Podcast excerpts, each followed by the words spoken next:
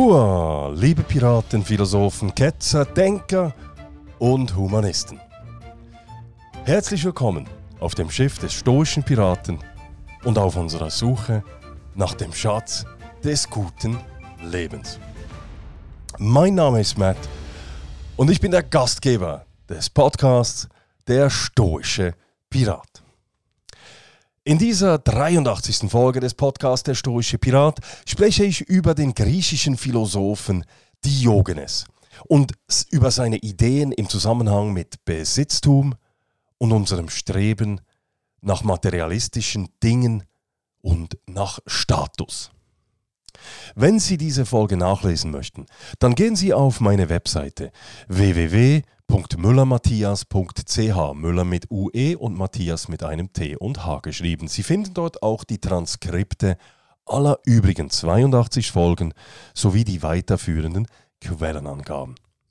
Wenn Ihnen der Podcast Der Stoische Pirat gefällt, dann abonnieren Sie diesen auf YouTube, Apple Podcasts, Spotify oder wo immer Sie den Podcast hören. Und abonnieren Sie auch den Newsletter auf meiner Webseite www.müllermatthias.ch. Ich freue mich auch über eure Kommentare, über eure Feedbacks und natürlich auch darüber, wenn ihr diese Folge liked und vielleicht sogar auf euren Kanälen weiterteilt. So, sprechen wir nun aber über unseren Drang, Dinge anzuhäufen und Status zu erlangen und darüber, was der griechische Philosoph Diogenes sich zu dieser Thematik überlegt hat.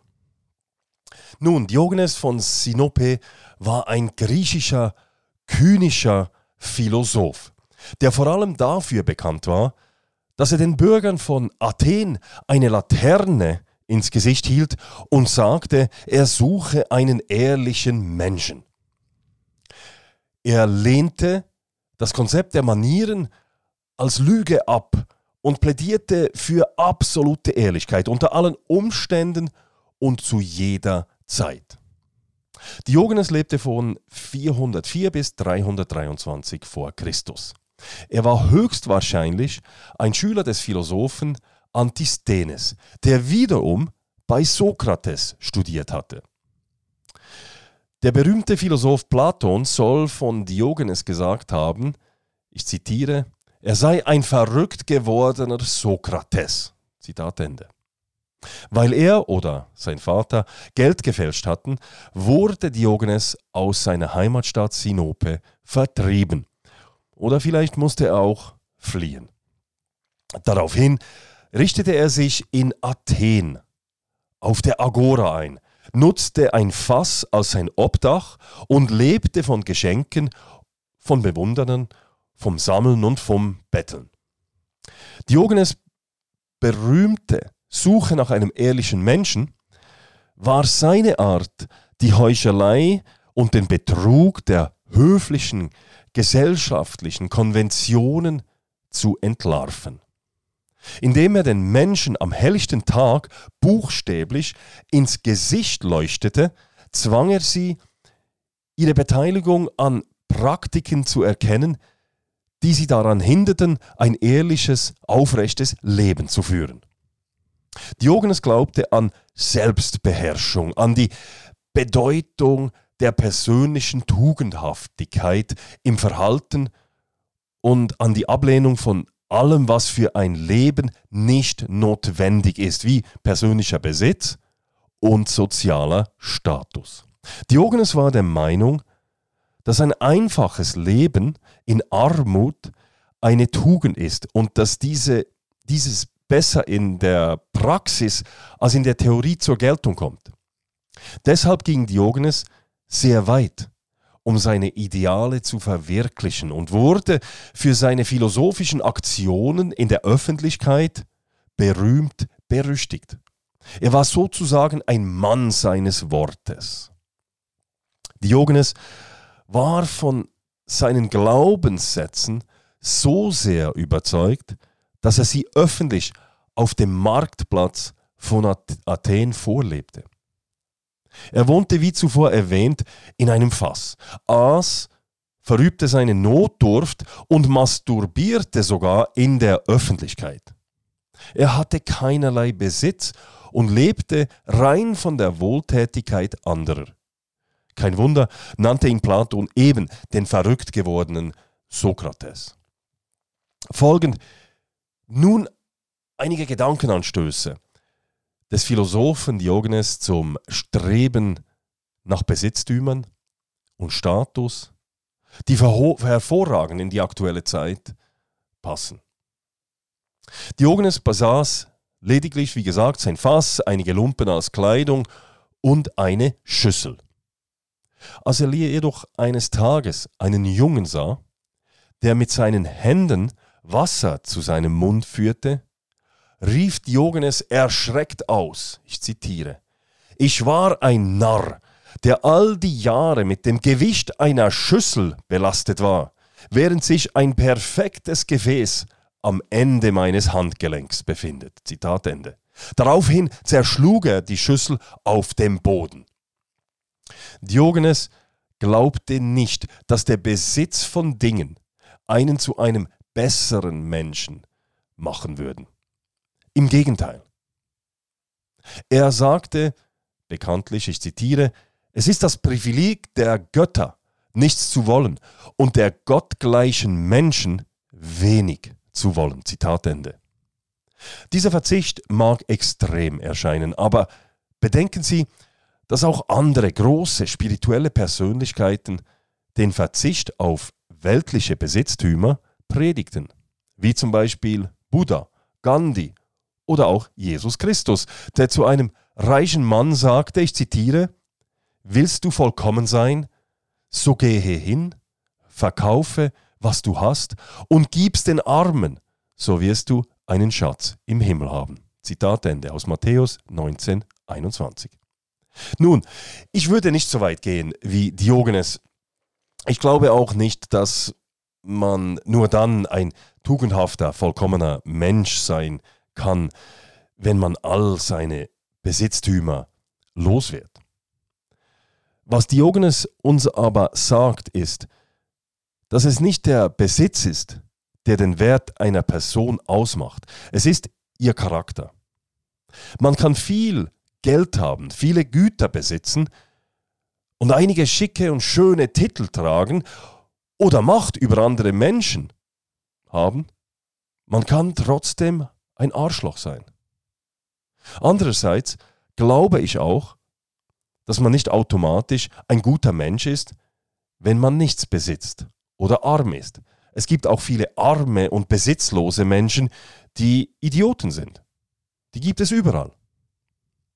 Eines der Hauptprobleme ist, dass wir Menschen stark, aber fälschlicherweise glauben, dass wir mit mehr Besitz und mehr Macht glücklichere und wertvollere Menschen werden. Aus diesem Grund konzentrieren wir uns zu sehr darauf, wie wir Besitz, mehr Geld, Titel, Macht und Status bekommen können. Aber wir vergessen, Energie darauf zu verwenden, ein besserer Mensch zu werden. Menschen, die ihre ganze Zeit und Energie für die Jagd nach mehr Besitz aufwenden, sind schlussendlich Sklaven. Lassen Sie mich das erklären. Alles, was man hat, muss auch gepflegt werden. Wenn Sie einen schönen großen Garten haben, müssen Sie diesen pflegen. Wenn Sie ein großes Haus haben, müssen Sie Stunden damit verbringen, es zu reinigen. Wenn Sie einen schönen Sportwagen besitzen, müssen Sie diesen instand halten. Wenn Sie sehr reich sind, können Sie natürlich andere Leute dafür bezahlen, diese Arbeiten für Sie zu erledigen. Aber das bedeutet, dass Sie von diesen anderen Leuten abhängig sind. Es bedeutet auch, dass Sie immer genug Geld haben müssen, um diese helfenden Hände bezahlen zu können. Derjenige hingegen, der nichts als das Nötigste besitzt, hat viel weniger Verpflichtungen als der Besitzende und ist in diesem Sinne der freiere Mensch. Auch wenn wir das Leben von Diogenes nicht nachahmen wollen und auch nicht nachahmen können, so sollte sein Beispiel uns doch eine Orientierung sein. Wir könnten uns zum Beispiel fragen, welche Dinge wir besitzen, die wir selten oder nie benutzen. Wir könnten uns in der Folge von diesen Dingen trennen und dadurch zu einem freieren Menschen werden. Im Zusammenhang mit seinem Gedanken des Besitzverzichts formulierte Diogenes auch folgenden Denkanstoß. Ich zitiere. Was ich am liebsten trinke, ist Wein, der anderen gehört. Zitat Ende. Dieses kleine augenzwinkernde Zitat erinnert mich an einen Spruch von Wired Magazine Mitbegründer, Futurist, Autor und Keynote-Speaker Kevin Kelly, der gesagt hat, ich zitiere, Freunde sind besser als Geld. Fast alles, was Geld tun kann, können Freunde besser tun. In vielerlei Hinsicht ist ein Freund mit einem Boot besser als ein eigenes Boot zu besitzen. Zitat Ende. Ich will damit nicht sagen, dass man ein Schmarotzer sein soll, der für immer bei seiner Familie lebt und seine Freunde aussaugt und ausnützt. Ich sage nur, dass Besitz nicht unbedingt gleichbedeutend mit Genuss und Erfüllung ist. Man kann alles besitzen, was man will. Wenn man es nicht mit jemandem teilen kann, wird es nie so schön sein, wie wenn man es eben mit jemandem teilen kann. Wie cool ist es denn, wenn man alleine im besten Restaurant der Stadt essen gehen muss? Wenn uns niemand dabei begleitet, niemand mit uns die Freude dieses guten Essens teilen kann.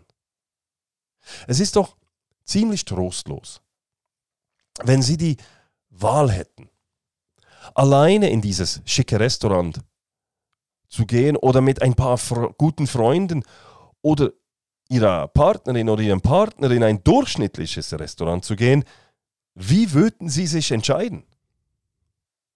Ich glaube, ich bin mir sicher, die meisten von uns würden eine gute Gesellschaft und die Möglichkeit, gemeinsam eine schöne Zeit zu verbringen, einem einsamen, guten Essen vorziehen. Wir müssen uns auch fragen, was wir wirklich beabsichtigen, wenn wir etwas kaufen. Wollen wir es tatsächlich besitzen oder wollen wir etwas erleben? Warum will ich ein Motorrad oder ein Boot? Weil ich es besitzen will und weiß, dass es die meiste Zeit unbenutzt in meiner Garage steht? Oder ist es eher so, dass ich hin und wieder den Nervenkitzel, den Genuss und die Freude am Motorrad oder eben Bootfahren erleben möchte? Wenn letzteres der Fall ist, dann macht es keinen Sinn, ein Motorrad oder ein Boot zu kaufen. Denken Sie darüber nach. Ich könnte auch einfach ab und zu ein Motorrad oder ein Boot mieten. Das wäre billiger würde keinen Platz wegnehmen und ich müsste es auch nicht warten. Verstehen Sie mich nicht falsch. Ich habe auch den Drang, Dinge zu kaufen. Und ich habe überhaupt nichts dagegen, coole Sachen und auch etwas Luxus zu besitzen.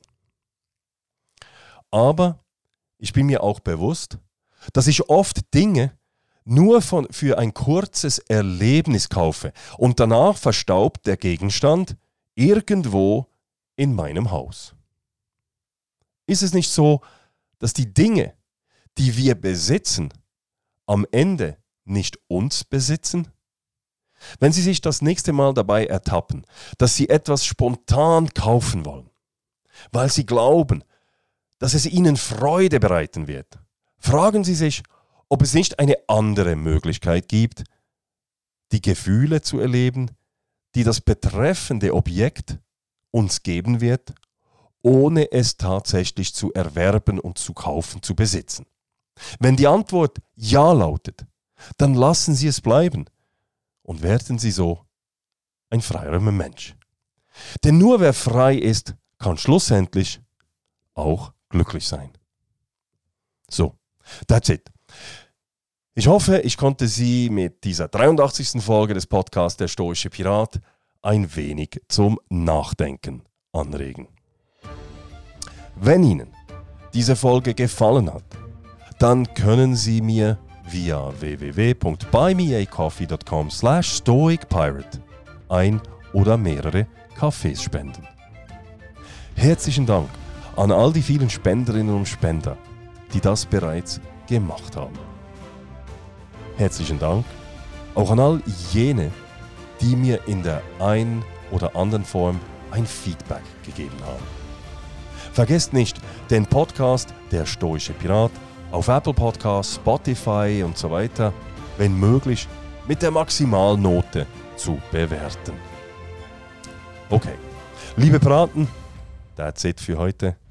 Ich wünsche euch eine gute Woche und hoffe, dass ihr auch in Zukunft wieder mit an Bord des Schiffs des stoischen Piraten kommen werdet. Macht es gut. Bis bald.